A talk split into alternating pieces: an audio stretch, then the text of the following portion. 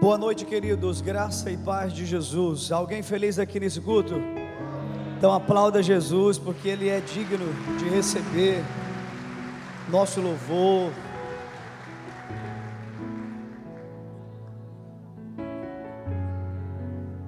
Tá, gente, tá passando aqui alguém que tem um carro com essa placa, tá bom? Dê uma olhadinha. Se é o seu carro, por gentileza, vá lá no, na área de estacionamento. É alguém daqui? Levanta a mão. Não, né? opa. Olha lá, viu? Já foram lá? Resolveram? Obrigado. Foi resolvido já, gente. Gente, eu estou muito feliz. Tem alguém feliz aqui? Olha, eu estou muito feliz. O que, que aconteceu, pastor? Aconteceu algum fato assim? Não um fato que eu possa atribuir a ele essa felicidade, mas é a consciência do que aconteceu, da obra que foi realizada por Jesus. Isso gera uma gratidão no nosso coração sem igual. E eu quero convidar você a ter um tempo de oração comigo. Amém? Vamos orar? Feche seus olhos. Coloque tuas expectativas em Jesus Cristo.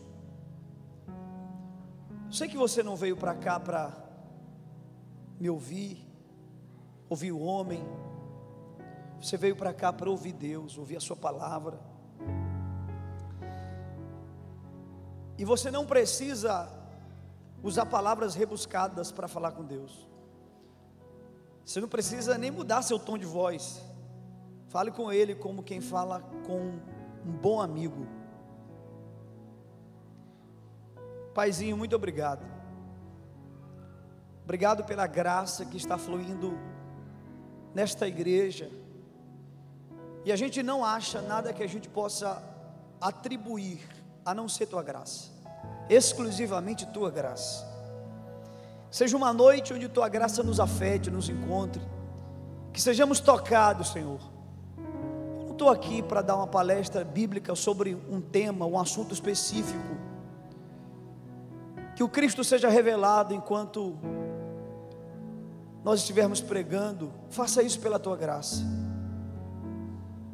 que haja transcendência, que nós possamos ter uma experiência com o Cristo vivo, glorioso, que reina nos céus e reina sobre a terra.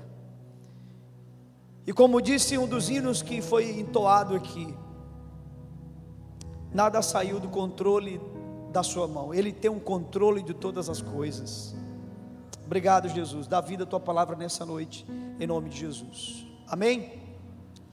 Eu quero que você pegue a sua Bíblia comigo em 1 Pedro, capítulo 2. 1 Pedro, capítulo 2. Vamos ler dos versos 7 até o 10.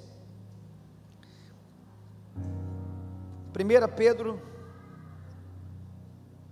capítulo 2, verso 7 até o 10, diz assim a palavra de Deus. Eu vou usar aqui duas versões da minha pregação. Eu acredito que eu vou usar durante toda a mensagem cinco passagens da Bíblia. As três primeiras passagens eu vou usar uma versão chamada NVI. E depois vou usar uma versão chamada NVT. O texto diz assim: Portanto, para vocês, os que creem, esta pedra é preciosa. Por favor, olhe para mim aqui rapidinho. Essa palavra pedra aqui é uma metáfora, é uma figura de linguagem. Ela está se referindo a Jesus Cristo. No contexto você vai poder concluir isso. E o texto está dizendo que, é, que Jesus é como uma pedra preciosa. Essa palavra no original significa alguma coisa muito estimada, de muito valor, de muito apreço, de muita honra. Continuando. Mas para os que não creem, a pedra que os construtores rejeitaram tornou-se a pedra angular, e pedra de tropeço, e rocha que faz cair. Os que não creem tropeçam, porque desobedecem à mensagem para o que também foram destinados. Vocês, porém, são geração eleita, sacerdócio real, nação santa, povo exclusivo de Deus, para anunciar as riquezas daquele que os chamou das trevas para a sua maravilhosa luz. Antes vocês nem sequer eram povo, mas agora são povo de Deus. Não haviam, olha o verbo, gente, olha o verbo aqui. Não haviam recebido misericórdia, mas agora a receberam. Eu chamei a sua atenção para esse verbo porque você não vai encontrar dentro da literatura do Novo Testamento o verbo aceitar, se referindo à sua relação com Deus, e sim o verbo receber. Em João, por exemplo, aquele texto conhecidíssimo, ele veio para os que eram seus, os seus não o aceitaram. É assim que diz a Bíblia. Os seus não o receberam. Mas a todos quanto receberam, veja aqui a repetição do verbo, esses deu-lhes o poder de serem feitos filhos de Deus, a saber, aqueles que creram no seu nome. Eu quero fazer uma pergunta e, e me debruçar com vocês nos próximos 30 minutos sobre essa pergunta. A pergunta é: por que Jesus é precioso, apreciado, desejado por uns, ao mesmo tempo que ele é rejeitado, ignorado por outros. Esse será o tema da nossa reflexão, e esse texto de 1 Pedro é o texto base para a nossa palavra de hoje.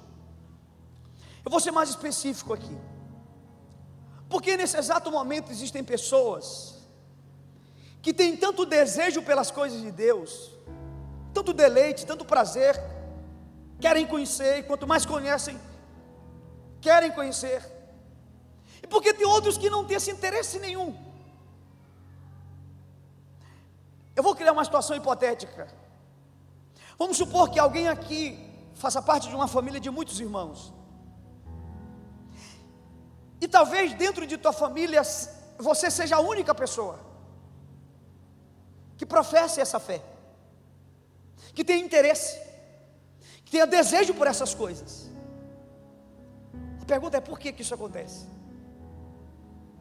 Porque você é mais inteligente do que os teus irmãos? Não. Desculpa a minha sinceridade, talvez você seja até menos inteligente do que eles. A razão não é a sua inteligência. Eu vou também inverter. Vamos supor que você faça parte de uma família de muitos irmãos e todos são cristãos. E você não. E você, além de não ser cristão, você não tem muito interesse por essas coisas. Eu sei que tem gente me escutando aqui, quando a gente terminar o culto, vai dizer assim: Ah, não acredito, terminou no culto. Mas tem outros que vão dizer: uh, graças a Deus, esse pastor não parava de falar, pelo amor de Deus, hein? Pergunta é: por que, que isso acontece? E aí eu quero ler com vocês, e eu peço sua atenção redobrada. Eu, quando li isso aqui, eu chamei a Ayla e disse: Minha filha, olha isso aqui. Mostrei para Pedro, mostrei para Aleph. Eu escrevi a punho esse texto várias vezes essa semana, no intuito de decorá-lo. Ainda não decorei, mas vou decorar. E que Deus te toque como Ele me tocou. Eu quero ler para você esse texto. Esse texto é uma oração feita por um crente do primeiro século. E Binha, quem foi esse crente? Eu não sei. Mas essa oração está nos anais da história. E a oração diz assim: o crente disse assim para Deus, um crente do primeiro século: Senhor, Senhor, tu não tens a obrigação de me querer, nem eu tenho condições de te querer, mas, se tu me quiseres, porque tu queres me querer, então tu me levas a te querer ou mesmo a querer que tu me queiras. Porém, se tu não me quiseres, eu não posso te querer, pois a minha vontade pervertida pelo pecado nunca te quererá, sem que tu me queiras primeiro. Antes, converte o meu querer para que eu te queira com o mesmo querer que tu me queres. Ah, eu poderia mandar você ir para casa agora. E se você tivesse o desejo de pelo menos entender o mínimo do que essa oração está dizendo, já seria o suficiente para você nunca mais ser o mesmo ser humano. Você, você voltaria para casa, você iria vestir as mesmas roupas que estão no teu guarda-roupa. As roupas são as mesmas, mas o ser humano não. É impossível. Por que, que essa oração mexeu comigo? Porque ela revela o coração dos crentes do primeiro século. E ela não só revela o coração dos crentes, como ela possivelmente revela aquilo que os crentes ouviam na igreja. Porque a gente tende a orar baseado no que a gente escuta. E é preocupante. Quando a gente escuta a maioria dos crentes modernos, contemporâneos, orando, é triste, é lamentável, mas essa tristeza decorre exatamente do púlpito, do que eles estão ouvindo nos púlpitos. Por que, que eles oravam assim? Vocês sabiam que a teologia ela anda de mãos dadas com a filosofia? Ó oh, pastor, espera lá, hein? Anda, sim, sim. A teologia anda de mãos dadas com a filosofia, psicologia, sociologia, antropologia. Todas essas ciências, todas elas, de uma certa forma, foram paridas pelo útero da teologia. A gente anda de mãos dadas com a filosofia. É verdade que há um momento que a gente solta as mãos, mas eu vou começar, vocês sabem, eu sempre começo pela convergência. Se você conversar com alguém formado em filosofia, alguém que tem estudado os pais da filosofia, Sócrates, Platão, Aristóteles, e você fizer essa pergunta para ele, olha, pergunte sim, para um estudante de filosofia: O que eu preciso para ser liberto? Eles vão dizer assim: Você precisa de conhecimento. Essa é a resposta. Agora, pergunte para alguém do, do meu campo, do campo da teologia. Alguém que estudou a Bíblia, essencialmente, claro. Alguém que estudou os textos de Agostinho de Pona, Santo Agostinho, ou melhor, Tomás de Aquino, Martinho Lutero, Calvino, Zwinglio. Pergunte para quem estudou a teologia e faça a mesma pergunta: O que eu preciso para ser liberto? Sabe o que eles vão dizer? Conhecimento. Então a gente está de mãos dadas. Filosofia diz que é conhecimento, a teologia diz que é conhecimento. Aqui a gente solta a mão agora. Bem aqui a gente vai soltar a mão.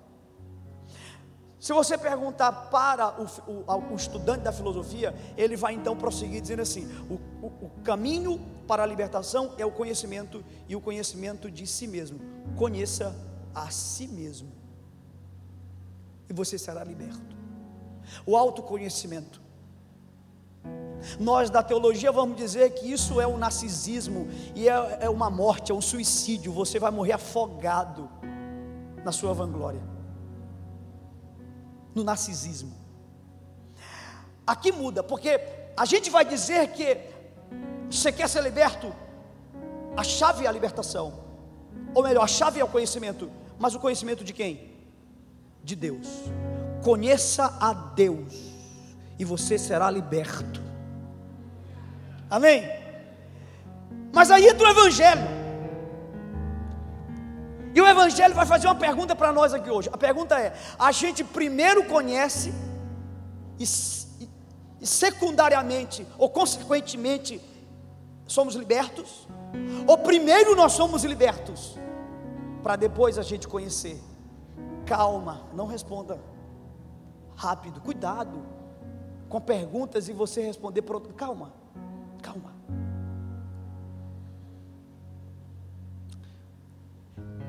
E eu sei que possivelmente veio um texto na tua cabeça, o texto de João, capítulo 8, Verso 32.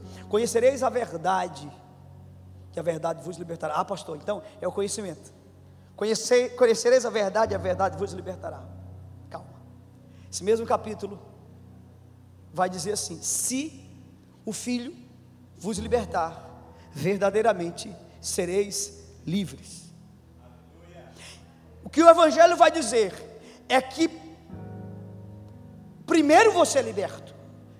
Existe uma história contada pela filosofia, mais precisamente contada por Platão, chamada O Mito da Caverna. E no mito da caverna, em resumo, é a história de um homem que ele se solta do fundo escuro de uma caverna. Só que Platão não fala quem foi que libertou esse homem. Mas eu tenho uma notícia para te dar. A Bíblia fala que libertou esse homem, Jesus Cristo. Só Jesus tem o poder para libertar o homem. Pastor, então como que a gente conhece e o conhecimento me libertará? Porque aí tem uma coisa, três aspectos da salvação que você precisa entender. Os grandes eruditos vão dizer que o homem foi salvo, está sendo salvo e será salvo. Como assim? Você vai entender. O ser humano é tricótomo, ele tem um espírito, alma e corpo. Ele é um espírito, possui uma alma e habita um corpo. Quando você creu na obra redentora de Cristo, você foi instantaneamente salvo no seu espírito. Seu espírito foi salvo. Sua alma está sendo salva num processo chamado santificação. Você foi salvo no espírito, no que a Bíblia chama de justificação. Você está sendo salvo na alma no que a Bíblia chama de santificação, e você será salvo no seu corpo, no que a Bíblia chama de glorificação. Então Jesus primeiro te libertou, aí porque Ele te libertou, você passa a conhecer Deus. E quanto mais você conhece Deus, a palavra de Deus, mais você então caminha nesse processo de libertação de tua alma. Amém?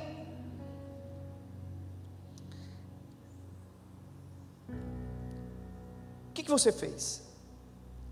Tudo que você fez foi estender mãos vazias para receber uma obra concluída, finalizada, terminada, cabal, tetelestai, está consumado, está feito. E o que que você precisa fazer? Estender mãos vazias.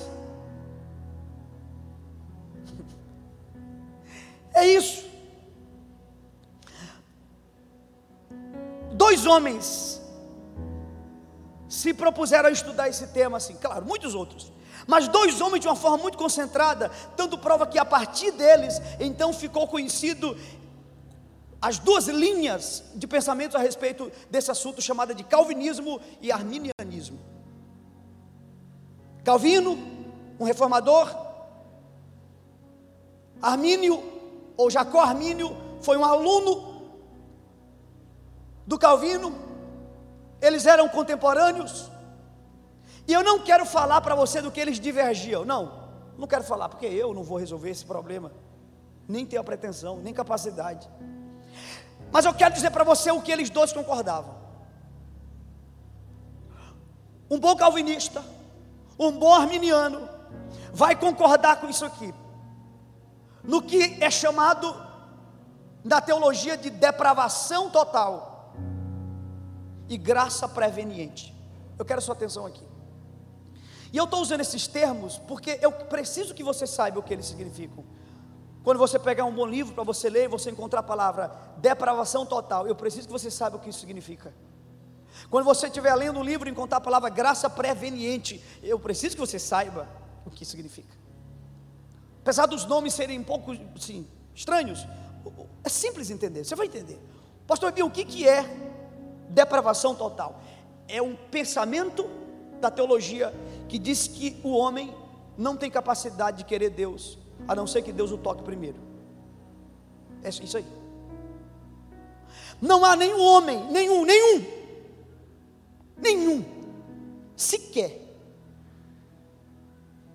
que tem a capacidade de, de querer Deus, a não ser que Deus o toque. Você acha que eu queria estar aqui? Se você me perguntasse até os meus 15 anos o que, que eu queria ser da vida, Ribinha, me dá uma lista aí de 200 profissões. Eu te garanto que pastor não, não apareceria lá. Não apareceria. Mas estou aqui para te dizer que a coisa mais deleitosa é estar no centro da vontade de Deus. Então isso é depravação total. Eu não tenho capacidade de querer Deus a não ser que Ele me toque, a não ser que Ele me queira, me afete primeiro. E o que é graça preveniente? É fácil de entender pela, pela própria etimologia. Preveniente vem de prévio, de antecipado. Existe um texto, e eu quero que você veja esse texto, é Efésios 2. Por favor, coloquem para mim Efésios 2. Efésios capítulo 2 diz assim: ó, Vocês estavam mortos em suas transgressões e pecados. Ora, o homem estava morto. Então, como é que ele vai responder se ele está morto? Coloca outro texto. De Efésios. Agora Efésios 2:8. Pois vocês são salvos pelo que, gente? Pela graça. Por meio da Isto não vem de vocês, é dom de Deus. Segura ainda esse texto, segura aí. Todo crente sabe, irmão, que ele é salvo pela fé. Está resolvido dentro de todo crente, pelo amor de Deus. Se o crente ainda acha que ele é salvo pela obra dele, o crente é salvo pela fé. Tá. Então, se o homem é salvo pela fé, alguém pode dizer assim: ah, então a minha fé me salvou, aleluia. Então, quem te salvou foi você mesmo. Observe o que o texto diz: vocês são salvos pela graça, por meio. A fé é o meio, a fé não é a força motriz, a fé é um meio. É como a graça chegou em você. Então o que é graça preveniente? É a teologia que diz que a fé que me leva a crer nas coisas de Deus ela foi precedida por um movimento divino para comigo, e esse movimento divino é chamado de graça. Primeira graça de Deus me tocou, e esse toque gerou em mim um elemento, um dispositivo chamado fé, e essa fé me faz crer nas coisas de Deus. Pastor, por que tudo isso? Olha o verso 9 não por obras, para que ninguém Olha aqui para mim, irmãozinho.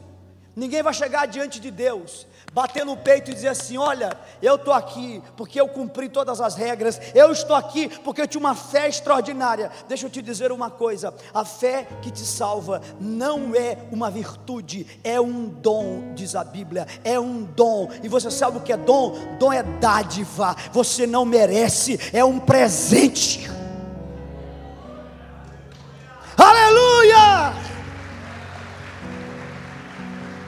Olha que coisa forte. Então a graça vem antes da fé. É isso que a graça preveniente diz. Por favor, aqui eu quero sua total atenção. Aquele que está indo para o inferno,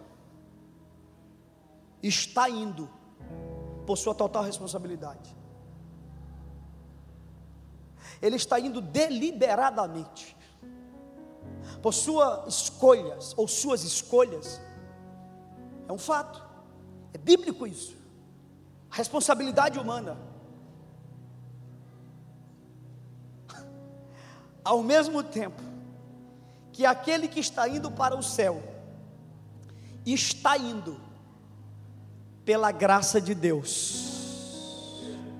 O que está indo para o inferno está indo deliberadamente Aquele que está indo para o céu está indo pela graça de Deus. Pastor Ribinha, eu não entendo isso. Escute, eu também não. Eu só me curvei diante dessa verdade.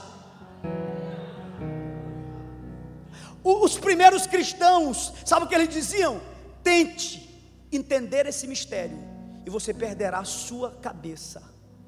Negue esse mistério e você perderá a sua alma.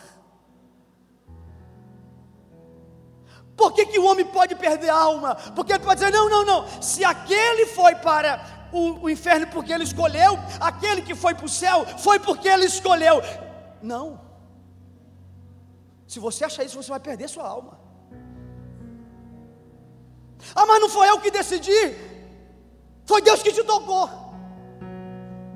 Tu não tens obrigação de me querer. E eu não tenho condições de te querer. Mas se tu quiseres me querer, porque tu queres, tu coloca esse desejo em mim. Explica isso, meu Deus. Se você tenta entender, perde a cabeça. Se renega, perde a alma. Eu não quero perder minha alma, não. Eu me curvei. É assim, eu tenho certeza, absoluta certeza, convicção, no mais profundo do meu ser, que eu não estou aqui porque eu deliberadamente escolhi e fui me movimentando ao longo da história. Eu tenho absoluta certeza que eu estou aqui e a única resposta é a graça de Deus, é o favor de Deus. Não peça de mim uma outra resposta que não seja essa. Ah, pastor Ebinha, e o que, que isso vai mudar? Muda tudo. Tudo. Primeiro que vai brotar uma gratidão do teu coração incomparável. Você vai andar chorando e sorrindo. Eu tenho amigos que estão sendo afetados por essa verdade. Meu Deus, a gente chora e sorri juntos é, é, um, é um gozo, é uma alegria, é uma coisa assim inexplicável, indizível. Gera uma gratidão, gera uma entrega. A gente quer se entregar mais para esse Deus. Vai mudar tudo na sua vida.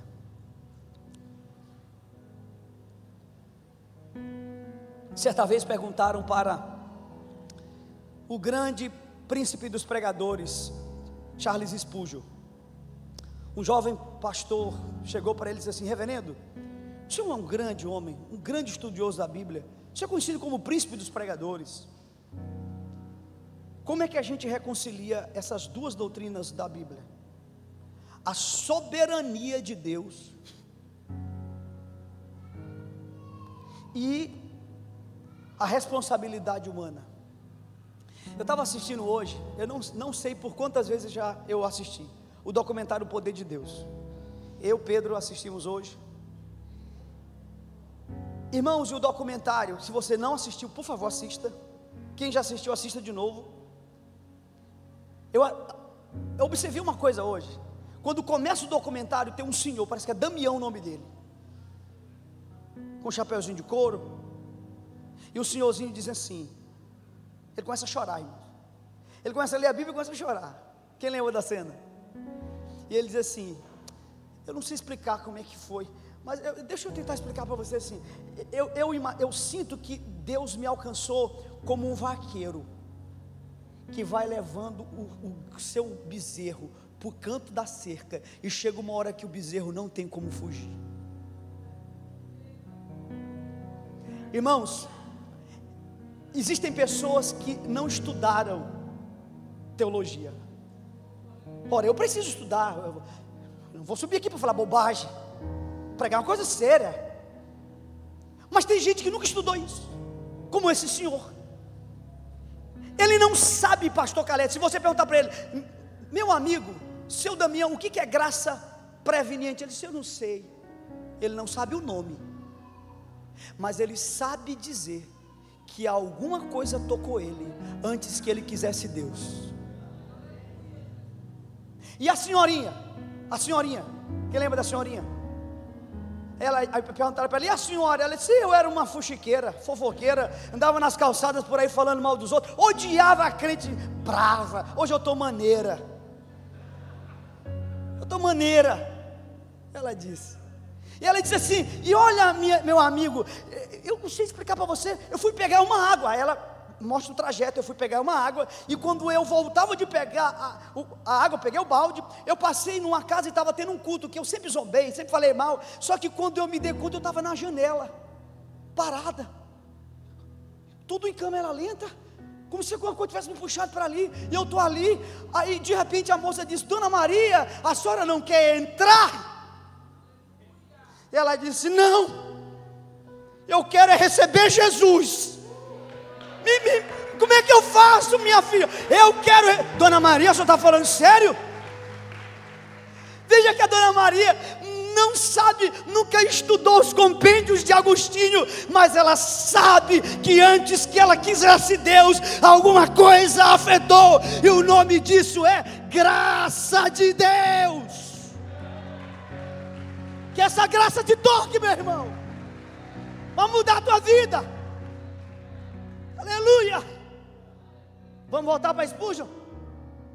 Spurgeon, como é que concilia a doutrina da soberania de Deus e a doutrina da responsabilidade, ambas completamente embasadas na Escritura. Olha a resposta dele. A resposta dele foi brilhante. Ele disse: Eu não tentaria. Eu não tentaria.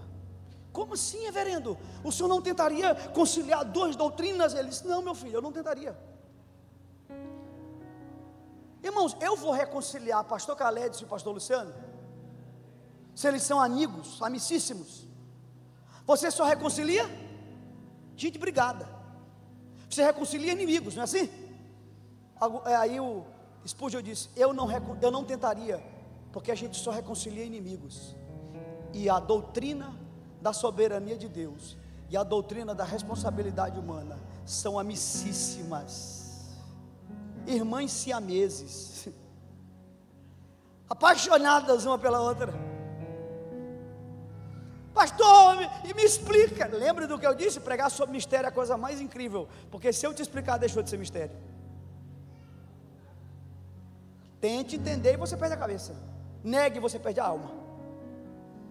Foi o que aconteceu com Nicodemos.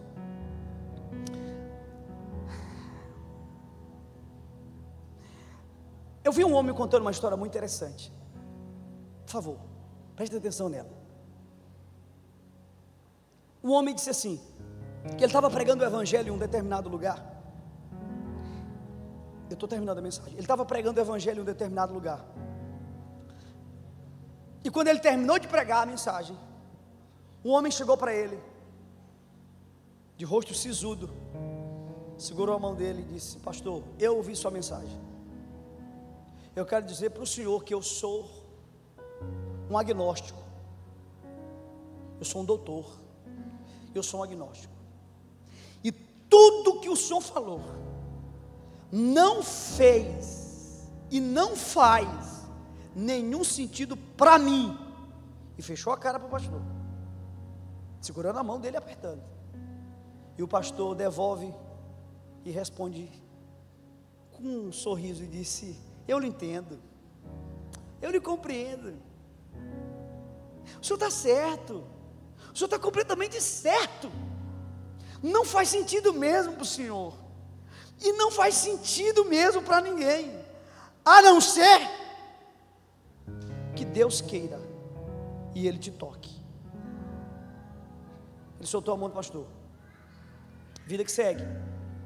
Seis meses depois, o pastor está nos seus afazeres ministeriais, recebe uma ligação. E alguém disse assim: Tudo bem, pastor? Ele disse: Tudo bem, com quem eu falo? Ele disse: Você não conhece mais a voz de sua ovelha? E ele disse: Essa ovelha está berrando diferente, não estou conhecendo. E ele disse: Pastor, eu sou o doutor Fulano de Tal, agnóstico, que segurei a sua mão depois de uma pregação que o senhor fez há seis meses atrás. Ele lembrei de você.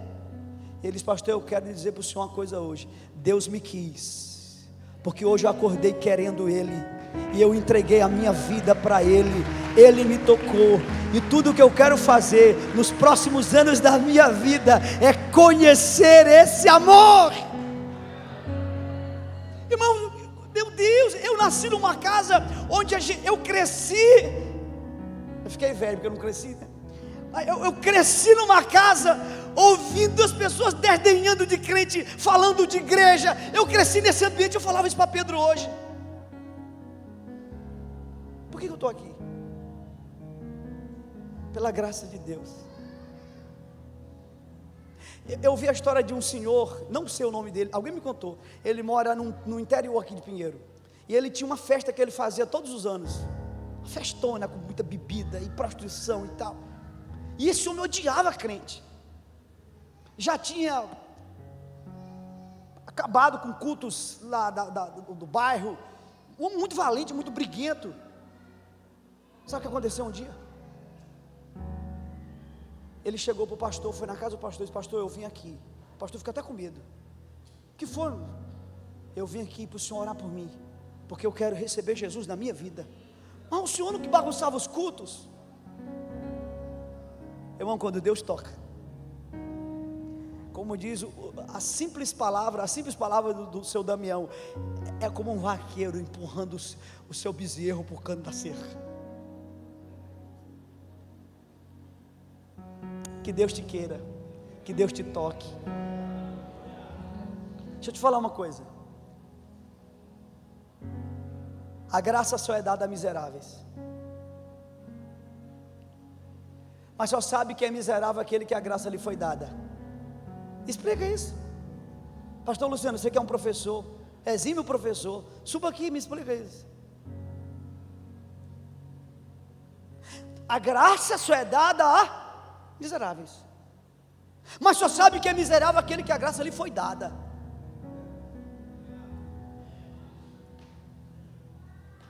Vai parecer estranho. Tem algum miserável aqui redimido pela graça de Deus? Aleluia!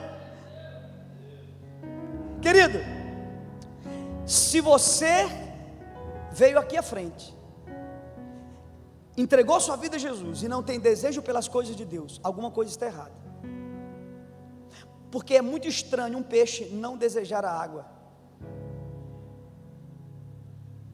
É, é, é, muito estranho um crente que está na igreja, pastor. Eu não desejo assim ler a Bíblia, eu não desejo orar, eu não desejo me envolver, eu não desejo. É, olha aqui para mim, Possivelmente você não nasceu de novo. Pastor, mas eu já sou da igreja há muito tempo, já fui até batizado. Batizamos alguém que não nasceu de novo. Pastor, mas eu já lidero as coisas da igreja. Você está liderando e não nasceu de novo? Porque, irmãos, é impossível alguém nascer de novo e não desejar conhecer Deus, conhecer a Bíblia, orar. É impossível. Olha esse texto, João 20, 31. Rapaz, esse texto mexeu comigo. Olha esse texto aí, meu irmão. A gente finaliza com ele. Olha esse texto. Estes, porém, estão registrados. Não, não é esse. É esse, meu Deus. Tá, é esse mesmo. Estes, porém, estão registrados para que vocês creiam que Jesus é o Cristo, o Filho de Deus, e para que crendo nele tenham vida. Tenham o quê? Vida, pelo poder do seu nome. Sabe o que o Evangelho vai dizer para mim e para você? Que nós não somos infelizes, clamando e desejando felicidade. A Bíblia e o Evangelho dirão a nós que nós somos mortos, ansiando e desejando vida.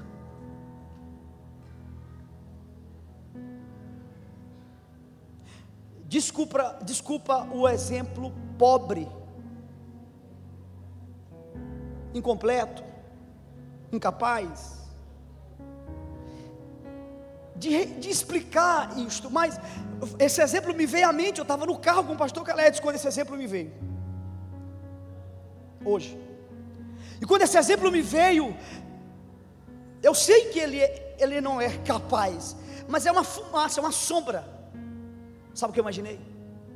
Eu imaginei, me veio a cabeça assim, subitamente, uma pessoa tendo ataque cardíaco. Nós temos aqui vários profissionais da área da saúde aqui da igreja. Imagina uma pessoa tendo ataque cardíaco. A pessoa está lá. E de repente chega alguém para socorrer aquela pessoa. Imagine a cena, use o palco de tua mente. Só que aí, aquela pessoa que chega, está diante de um homem, tendo um ataque cardíaco. Essa pessoa observa que as unhas dessa pessoa estão sujas, não estão feitas. Então essa pessoa diz: Meu Deus, essa pessoa, esse homem está com, com as unhas sujas, temos que arrumar a unha dele e alguém, essa pessoa sai, pega os, o que é preciso e começa a arrumar a unha e, e serrar a unha e pintar a unha. Seria estranho? Você imaginou a cena? Escabroso, não é? Não, muito estranho. A pessoa tem um problema, ele está morrendo. Mas aí eu estou arrumando a unha dele. Desculpa a pobreza do, do exemplo, mas vocês vão compreender. O que me veio ao coração é que é isso que muitos pregadores estão fazendo. Quando um pregador fala sobre prosperidade para quem não nasceu de novo, é como se ele quisesse retocar a unha de quem está morrendo.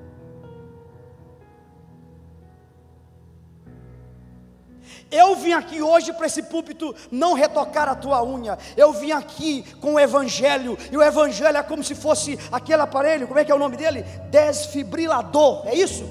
É como se fosse um desfibrilador tentando trazer você de volta à vida. É isso que eu vim fazer aqui. Não espere que eu retoque tua unha, porque você tem um problema, meu irmão. E teu problema é, segundo a Bíblia, você está morto. Você está morto. E só Cristo pode te dar vida. É óbvio que a unha suja, mal feita, é um problema, e a gente vai chegar lá, mas você tem um problema que precede esse, que é muito maior.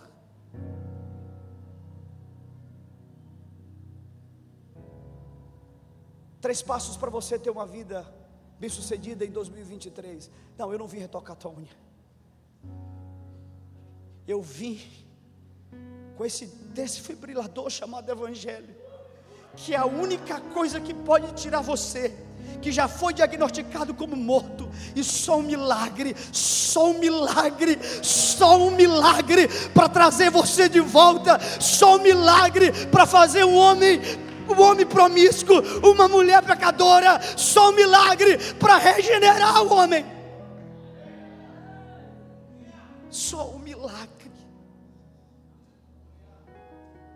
Finalizo aqui, louvor sobe, por favor. Eu sei o que você pensou. Eu sei o que você pensou. Não porque eu sou um profeta, ah, pastor é um profeta e tal. Não, não, não é por isso. Mas eu sei o que você pensou. Como um, um pregador que tem um, um mínimo de preocupação de chegar num púlpito, que pensou nas possíveis antíteses para essa pregação. É óbvio que você já levantou uma antítese na tua cabeça e eu sei qual é ela. Sabe qual é? Para lá, pastor.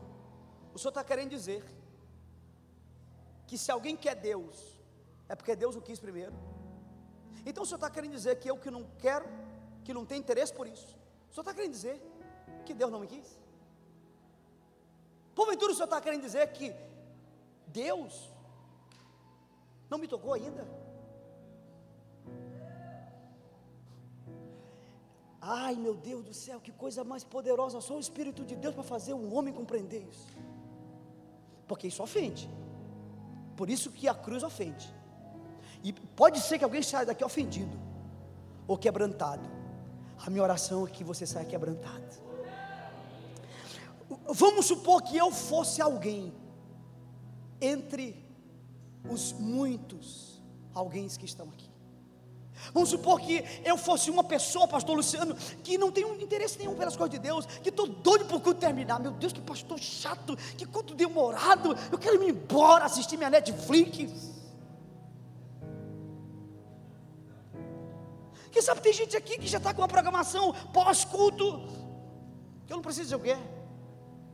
Tudo para terminar o culto. Vamos supor que eu fosse essa pessoa e eu não tivesse interesse nenhum por conhecer a Bíblia, interesse nenhum pela oração, interesse nenhum por essas coisas, mas isso não me faz sentido, isso não me, gera nenhum, nenhuma atração. Vamos supor que eu fosse essa pessoa, eu vou te dizer o que eu faria. Eu não dormiria hoje, eu ficaria a noite inteira de joelhos, orando, clamando e pedindo: Deus, tenha misericórdia de mim e me toca.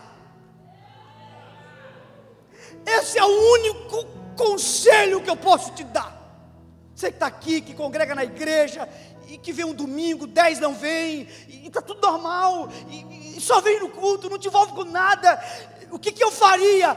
Eu não dormiria hoje Como diz a canção do meu amigo Alessandro, eu não daria descanso aos meus olhos até que eu tivesse o, o, descanso de alma de quem sabe que foi aceito por Deus em Cristo Jesus. Essa é a maior graça que um homem pode receber. É isso que eu faria. Pode ficar em pé.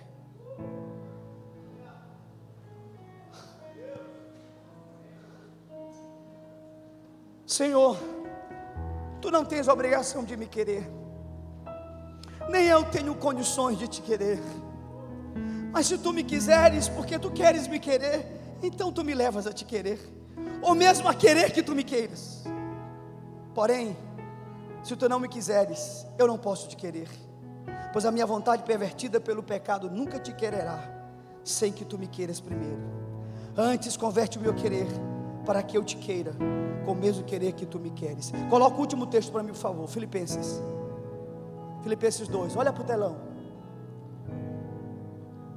Pastor Caledes, Pastor Luciano, Pastor Rivo, os demais pastores estão aqui. Por favor. Pastor Ronaldo, olha esse texto. Rapaz, esse texto falou tanto comigo hoje pois Deus está. Olha o verbo. Deus está. É uma ação contínua, pastor. Olha a ação desse verbo, é contínua. Deus está, Maurício. Ele está. Deus está agindo em vocês, dando-lhes o quê? O quê, gente? Ei, Maurício, olha para mim, meu filho. Sabe por que, que tu tem desejo de Deus? Que tu não tinha dois anos atrás? Deus te deu. Por que ele te deu? Pela graça. Pastor, me dá outra explicação. Não tenho. Não tenho. Não tenho. Está aqui um pregador dizendo: Eu não tenho outra explicação. Nildo, por que, que Deus te tocou lá naquele carro alegórico há trinta e tantos anos atrás? Por quê? Porque tu era uma pessoa legal? Não. Por quê? Porque pela graça. Tássio, Tássio, por que, que você vem todo domingo, Tássio? Por que, que hoje você tem interesse nisso? Por que, por que Tássio? Porque Ele quis, Ele te tocou, Ele te afetou. Olha só, dando-lhes o desejo, e o que mais, gente? E o poder de realizarem aquilo que é do agrado dele. Veja que o desejo vem de Deus e o poder vem de Deus. Que maravilha, que delícia, que, que coisa maravilhosa! Eu nunca desejei tanto Deus como eu desejo hoje. Ele está fazendo. Ele está fazendo, cara. Ô Pedro, você sabe que eu te amo demais, meu garoto. Eu fico como eu tenho pedido a Deus que Ele faça isso contigo com a Aleph. Meu Deus, eu tenho, acho que é o que eu tenho mais pedido para Deus. Meu filho vai ser a coisa mais incrível de tua vida, meu garoto.